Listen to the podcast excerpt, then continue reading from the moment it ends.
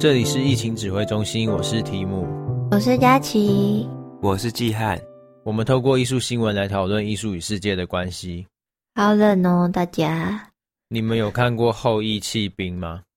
竟然忽略我的好冷，我没有看过，只是前阵子大家讨论的很热烈。我身边的朋友蛮多都有看，我看了两集，目前看了两集。你觉得怎样？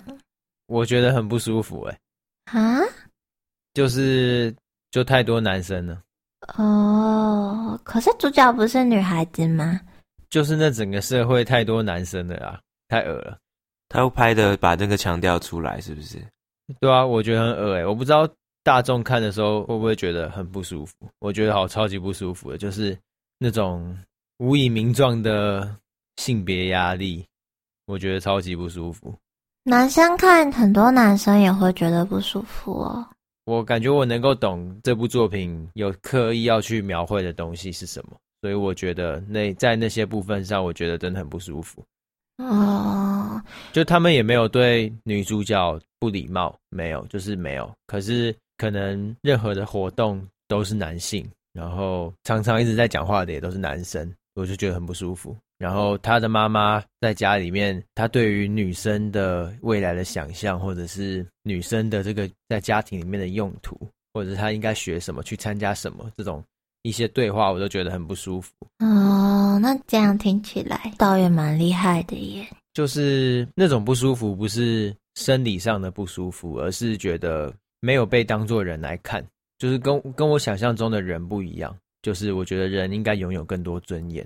当然，那部作品的那个年代，那些女性就是活得很没有尊严，不被允许拥有吧？我觉得，嗯，会聊到《后羿弃兵》给我的感觉，是因为跟今天我们要讨论的主题有一点关系。就这样子开头实在有够沉重的，不过还是先跟大家介绍一下吧。大家还记得我们去年，对，去年我们在谈论二零二一年的世界趋势的时候，有提到了一个有一个。头衔超厉害的策展人叫做社会正义策展人，叫 Jasmine Wahi。那他在二零二零的年初有办过一个展览，叫做“堕胎是正常的 ”（Abortion is normal）。嗯，然后他的展览分别在纽约的画廊还有阿森纳当代艺术馆开幕，里面汇集了五十多名艺术家的作品，就是希望就是人们可以对。堕胎这个议题有更多的认识，然后顺便募集资金来支持无障碍、安全，然后是合法的堕胎手术这样子。这个 Abortion is normal，堕胎是正常的。这个展览会举办有一些背景的因素啦，我们可以先来跟听众科普一下。小小科普，就是有一个法案叫做罗素韦德案。这个罗诉韦德案是美国一九七三年对于妇女堕胎权以及隐私权的一个重要案例。简单来讲，就是美国联邦最高法院承认妇女的堕胎权是受到宪法隐私权的保护。所以，这个东西罗诉韦德案一直以来都是美国当地在讨论堕胎时会一个重要的判断依据。不过，很多不支持堕胎、反堕胎的团体会一直在推翻，一直去争取可以推翻这个判决。然后支持堕胎的人士则会要求维持这个判决，所以美国又是各州自治性很强的国家，所以各州又会在制定不同的法律。所以去年那个时候，阿拉巴马州颁布了人类生命保护法，哦，超保守的州。这个法听起来就是反堕胎的一个法，所以这个法它推出的时候呢，就是有可能会扭转罗素韦德案的这个案例，所以就很多人不满。很多人会跳出来，因为《人类生命保护法》当中把非法堕胎的医生列为 A 级重罪。这个 A 级重罪是非常重的罪，就是可以判处终身监禁。终身监禁也太太夸张了吧？就是当做是一个很重的杀人罪。嗯，他把它认定是说你杀了一个人，那你就是终身监禁，无期徒刑嘛。对，那刚刚有讲到非法堕胎才会被判，那他们有标注说合法堕胎的范围是。法律规定，如果胎儿具有致命的异常，就是说可能会有胎死啊，或者是产后不久就会死的这种可能，或者是孕妇可能需要预防严重的胎儿死亡，这种情况就是合法的堕胎范围。那其他的呢都不算，所以强制性性行为和乱伦都不算是合法堕胎范围。在颁布过程中，也有人提议，我刚刚说的这种案例是否也可以列入合法范围，不过是受到拒绝的。所以这个案子呢，就很有可能将罗素韦德案推翻。因此那个时候就很多人站出来，这就是那时候的背景。嗯，阿拉巴马州那个好夸张哦。什么意思？就是除了你刚刚说的那几个，其他都都是非法的，也太扯了吧？就大部分虽然偏保守的国家，如果是非强制性行为那种，多少还会有一点宽容空间的说。应该说，他们关注的问题就不在于产生的原因，而是生命是不可被剥夺的，那就是他们的论述核心。嗯嗯。不过，我们今天要来讨论的不是支持堕胎或者是反堕胎啦，我们是要来一起来看有关于讨论堕胎议题相关的艺术作品。嗯，那如果之后对罗素韦德案有兴趣的话，我们也会在小教室跟大家补充说明。OK 啊，所以堕胎是正常的这个展览，非常耸动的标题，就是为了让大家进行对话，让社会大众进行对话。而这个对话其实听起来有点文绉绉，我们用白话文来讲，什么叫做对话？就是。有人来讨论这些事情，有人来谈论这些事情，就可以说是对话。嗯，因为他们那个刚刚讲到的那个策展人，他在这个整个展览的策展的概念里面，他也不是说要把所有支持堕胎的作品都拿进来，然后加强这个意识形态，他也不是要这样做。他说希望他他选那些作品都是那些作品有提出更大的身体的所有权跟自治的思想，就不是。只局限在堕胎这件事，而是对于你自己身体的那些界限、那个范围，给大家更大的想象了。嗯，身体自主权的讨论，就其实不是那么单纯为了堕胎本身在进行抗议，而是堕胎这个议题牵涉到更多更广、不同层面的有关于生命、身体主权、人权相关的问题。那这些东西都在那个展览当中，透过展出的作品进行不同程度的讨论。嗯，而且这个展览还有特别的点，是他所有贩售的作品拿到的收益都会捐出去给他们一些是民主的组织团体啊，有一半会给资助选民的教育跟对那些申请权利的宣传工作，也可能包含刚刚提到那些修法的部分，还有另外一半是给他们那时候去年总统大选期间，他们有一个生育计划，他说 PAC 计划，就是应该是跟那个相关用的经费。所以就是从前中后，整个计划是非常完整的了。嗯，有议题性，也有目的性，然后也有实践上的执行，这样子。对，所以这个展览是感觉是很赞的。那、啊、为什么我们查资料，有些人会说是五十多名，有些人会说是四十多名艺术家？我黑人问号、欸。哎，都呢？不知道，我没有查到讨论这个的东西，因为他们也没有。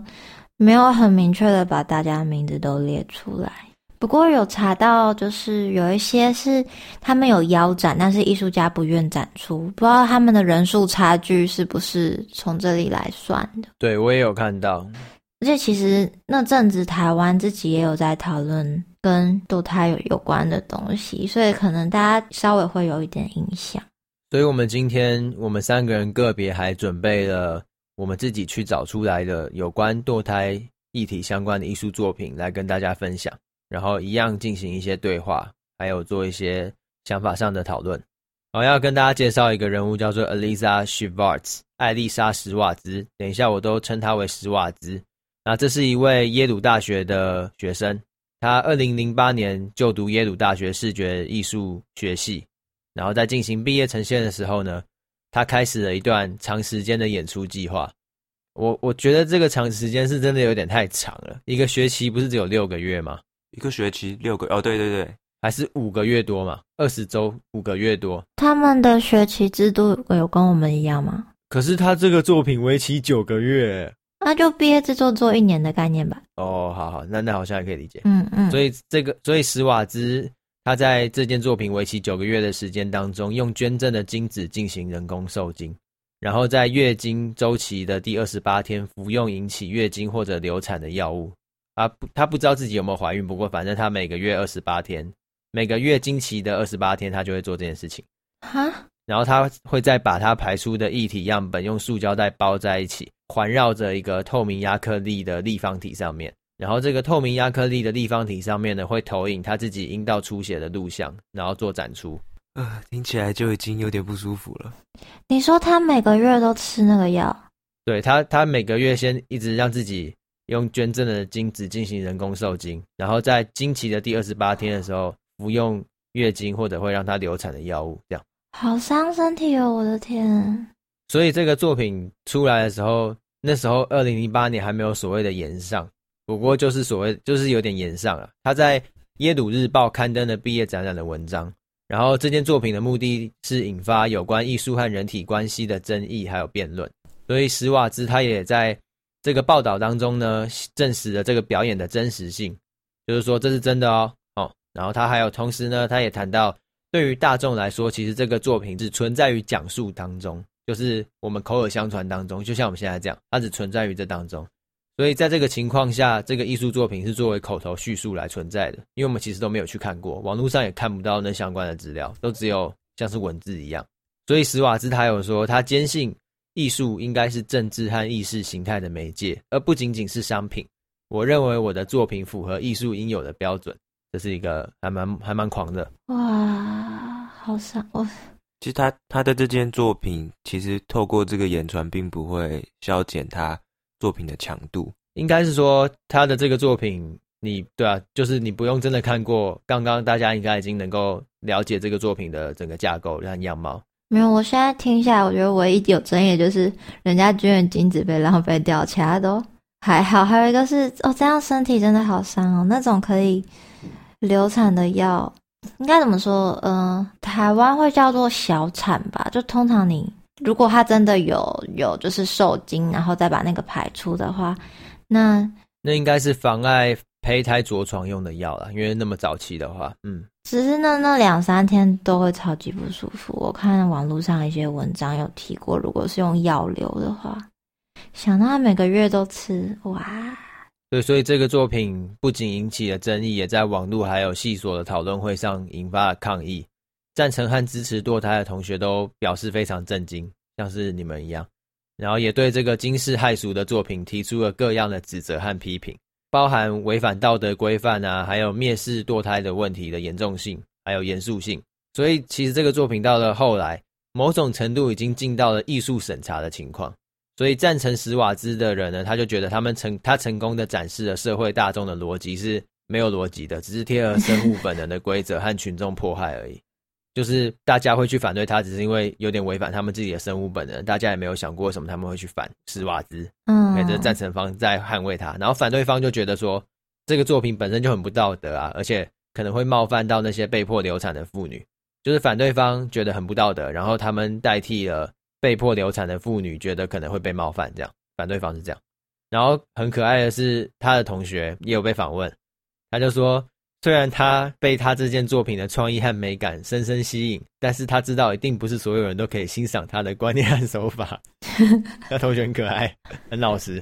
他说：“我很喜欢这件作品的想法，很多人不愿意去思考这件作品的意义。我觉得这个案例很有意思，就是很像是我们之前讨论过敏感议题，还记得就基汉讲过八哥嘛，对不对？嗯，嗯，完美符合那个议题。然后大家就会觉得，哎、欸，虐待动物。”没办法去讨论那个作品，就会觉得在虐待动物，所以我觉得这个一样，就是大众又再次掉入一个观看的困难，就是大家很难去跨越本身道德的限制来单就作品本身做讨论。我们曾经有提到过，艺术创作讨论暴力不代表主张暴力，所以有些事情需要透过艺术直接进入到核心才能够有效，才能够让大家去重视和对话。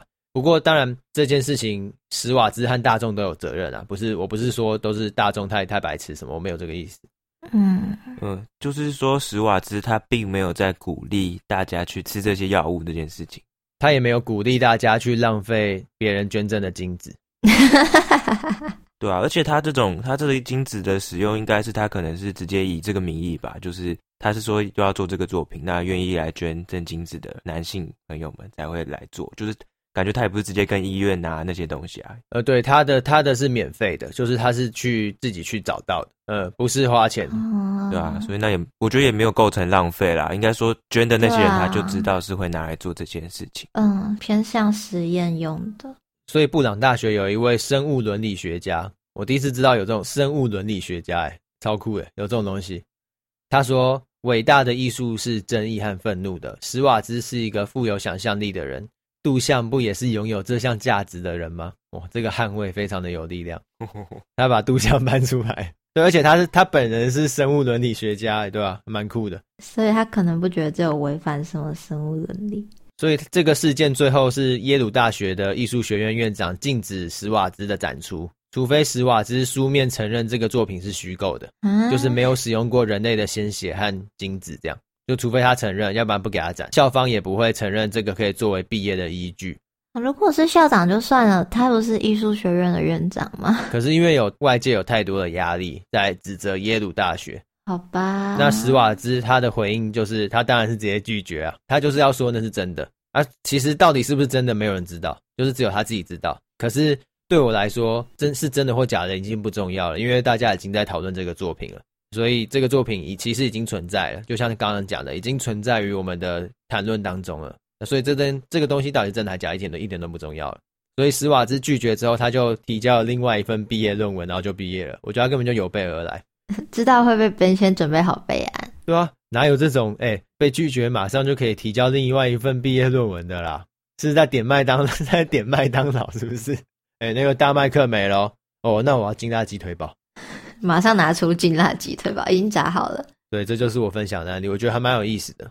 本身创作的过程，我觉得就蛮血腥的，蛮贴切的吧，用血腥那个字，因为就真的是血啊。然后，如果是真的的，我觉得有趣的也是整个在社会讨论上的发酵，还有大家互相的碰撞，这就是这种作品。它能够带来的东西，它不是说要去指责任何一方，而是让大家可以去谈论这件事情。只要有更多人去谈论这件事情，这件事情就不会有更多的误解，甚至是有一些污名化的情况。所以我觉得史瓦兹还蛮厉害。他后来毕业之后就继续从事艺术创作，完全可以吧？他完全有 get 到那个怎么用创作来讲话的感觉。对，他说：“我的艺术作品有符合艺术应有的标准。”地图炮。有些艺术作品没有符合艺术的标准，言下之意。#hashtag 村上隆。呃，他他没有这样说。以上发言不代表本台立场，代表史瓦兹立场，他也没有讲，他才没有这样说。我们赶快进行下一个吧，赶快赶快远离这里。我要介绍的艺术作品是由 Damien Hirst。达米恩·赫斯特也是非常有名的啦，大师大师，超超有名大师，可能也可以被刚刚那个 hashtag 的艺术家，当代最有名的英国艺术家，也算是最富有的啦。但他也非常多的争议，因为他的很多艺术作品都在讨论，也在关注死亡这件事情。先讲他最有名的就是他把呃活生生的生物，呃死掉的生物放在很大的玻璃柜里面，然后用甲醛泡着。可能有放过鲨鱼啊、绵羊，甚至就是一整只牛，反正就非常的大。对，然后会把它切开，然后会把它切开，嗯、对不对？对对，所以也是也是非常的，就是他会他讨论死亡的方式是直接展出死亡了。你刚刚说放活的，吓死我了，幸好只是口误。对对，我个口误，对不起。你你等下害他被延上第二次，因为我们被延上，那也是蛮也是蛮不错的，也是不要啦。啊，那我今天讲的这件作品，它是非常大型的雕塑。它有十四座的雕像，每座大概是有五公尺到十四公尺大，超级大，而且超多排一排，五公尺到十四公尺。对啊，我有贴照片，你可以看。然后它就是它每一座有十四座嘛，就是表示人类发育的那十四个不同的阶段。它从你精子遇到卵子之前，就有一个雕雕像是在做这件事，然后所以它一路发展过去，这很像那种博物馆，这很像那种我是从哪来特展，诶，有点像啊，只是它真的。它真的超大的，但是大家在博物馆看到可能是系列图，然后它现在是全部都是超级大型雕塑，一格一格展示。晋级的巨人，晋级的巨人的诞生之类的。因为它到最后一个就是已经是男婴，然后直接有点像站着，还有已经有长出生殖器。哦，我会讲到这件事，是因为它一开始是在二零一三年的时候发表的，然后地点是在卡达。就在阿拉伯旁边的一个国家，跟阿拉伯相邻。他他疯了吧？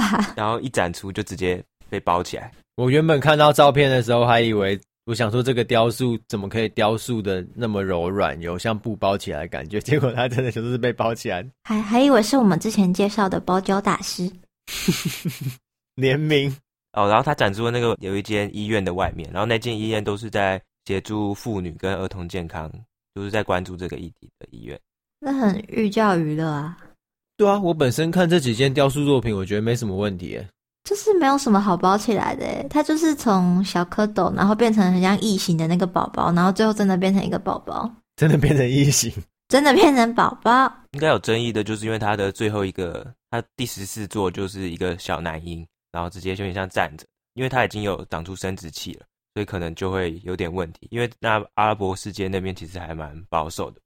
我还以为是因为第一个就是精子撞到大颗卵子球球，呃，那个感觉没什么问。但是他们官方也没有说是因为这样，他们官方是说因为在进行室内装修，怕会雕像被破坏。但我觉得他其实是怕被那些反抗的民众的破坏，其实泼漆之类的。因为我看到被包起来，就是后面那几个，还是全部都包起来了？全部吧？应该是全部都包起来。哦，包一半在干嘛？那个真的超级大的，就是比一般的路灯还要高哦。大家可以想象一下，就是有一个比路灯还高的超大型雕塑，因为最大的有到十四公尺，对，好大，所以大概就是四层，比四层楼还要再高一点。哎，我觉得他要把子宫的形状描绘出来，可能也也是一个被 ban 的原因，有可能吧？可能在那个社会对于女性的想象有一些不可谈论的方式，然后他触及了那个方式，所以他这一包就包了五年，到了二零一八 年的十一月才被就重新又再揭开。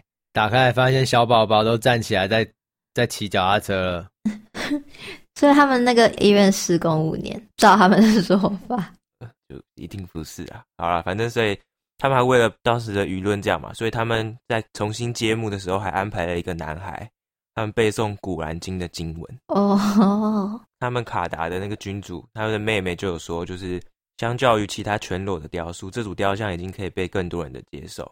而且《可兰经》里面有一篇诗文，就是在讲，在叙述生命孕育的奇迹，所以这跟他们宗教信仰是不冲突的，就把这整个件作品合理化了。所以现在这个就是正常的可以展出哦。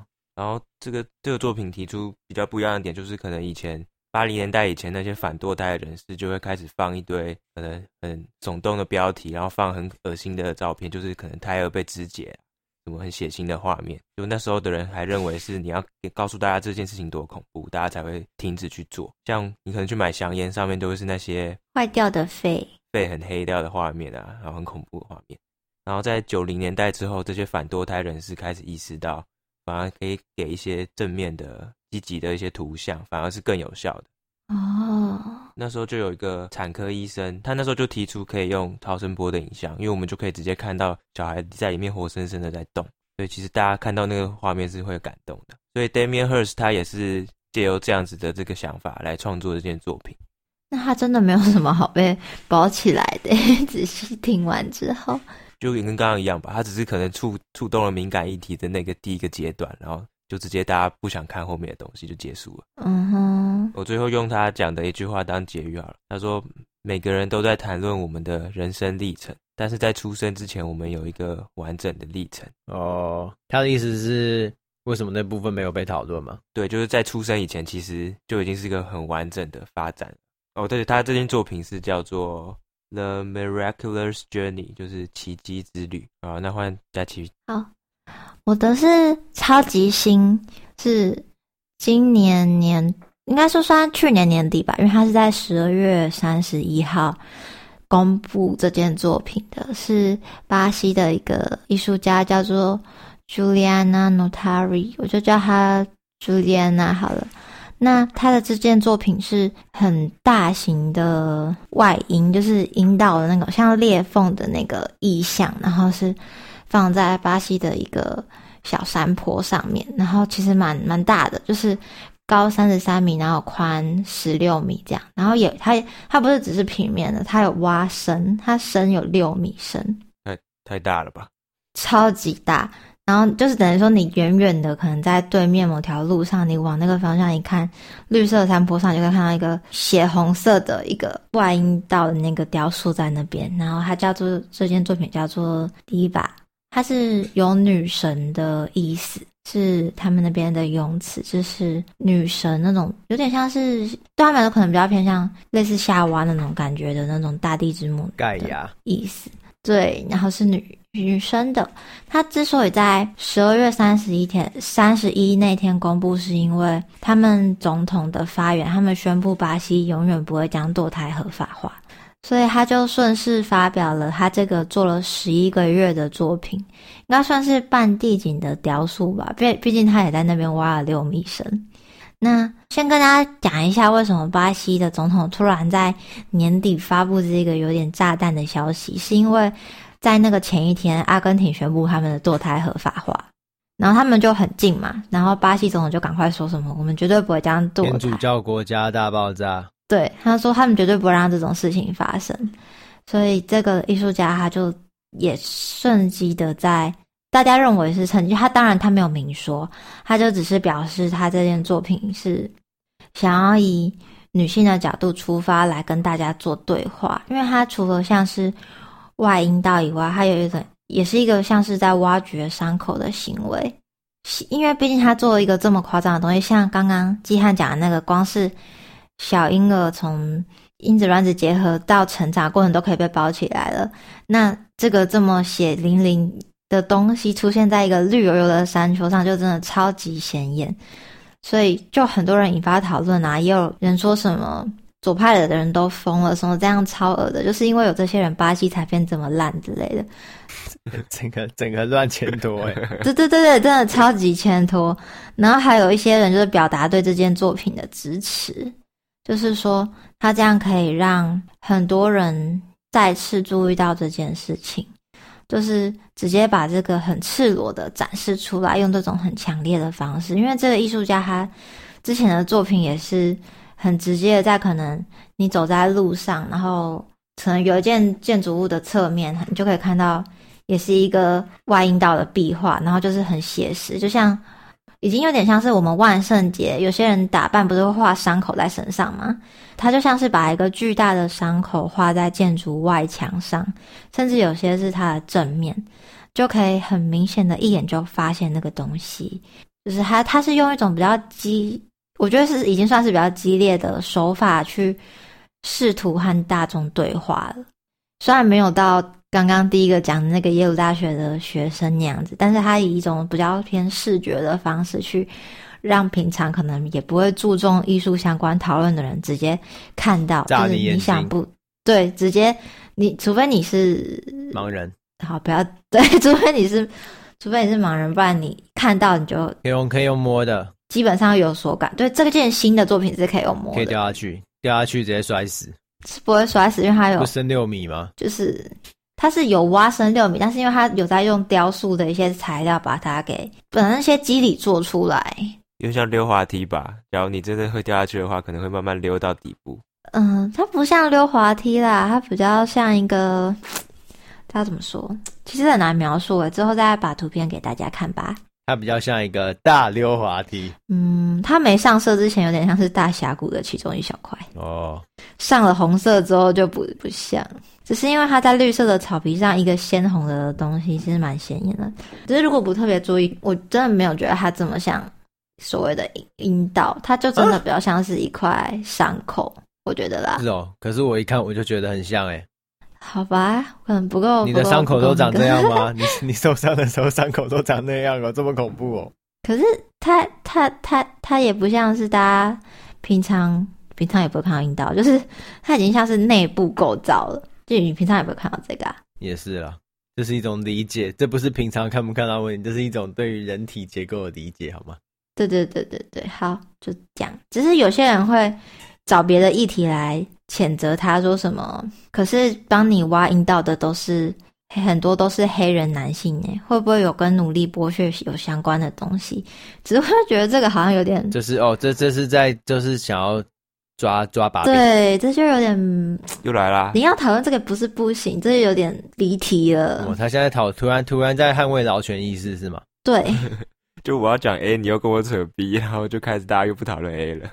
对，大概是这样吧。反正这个超级新，大家前阵子应该有看到新闻，我看到一些台湾的网络媒体也有转外媒的东西进来。嗯，我觉得这些东西、嗯、这些作品，有些不一定是支持，有些不一定是反对。也不一定就是要说服对方，而是当他们被看见，当他们被谈论的时候，这些事情只要还在有人在讨论，还有人在谈论，就可以有更多对话的可能。那我觉得这个世界需要更多的对话，不同族群之间也需要更多的对话和了解。对话不是吵起来哦。对啊，在对话过程中，大家也会可能想想，不管是解决方法，或是提出一些新的想法。有时候也会厘清自己真正在乎或者是支持的东西是什么。嗯，对，所以我们的结语就是保持对话，保持介入，保持怀疑。诶，三宝，不要不要当三宝，可以当三宝，就是保持对话，保持介入，保持怀疑的三宝。好啦，可以啦。那我们就下周见。下周见，拜拜，拜拜拜拜。